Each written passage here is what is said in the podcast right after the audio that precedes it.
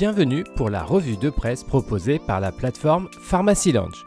Que faut-il retenir de cette semaine d'actualité en pharmacie? Dispensation à l'unité, la Commission des affaires sociales du Sénat dit non pour le quotidien du pharmacien.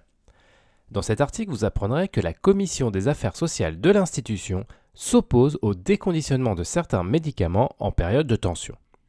Pour la rapporteure Corinne Imbert, elle-même pharmacienne, trois raisons expliquent cette prise de position. Les conditionnements des médicaments sous tension sont déjà adaptés aux recommandations.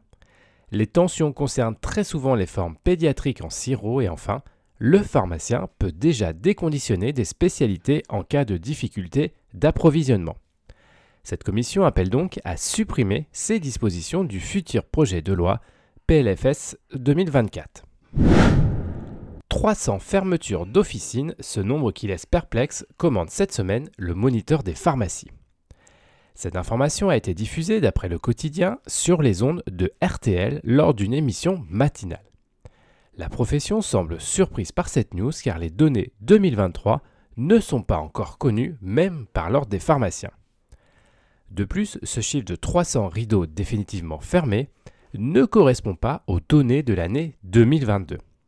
Ces dernières avaient bien montré une diminution du nombre d'officines, mais dans des proportions bien inférieures. Trod Angine à partir de 3 ans à l'officine après consultation médicale nous explique cette semaine dans un article La Revue Pharma. On y apprend que les pharmaciens d'officine peuvent désormais pratiquer un test de détection rapide des angines à streptocoque du groupe A chez les moins de 3 ans.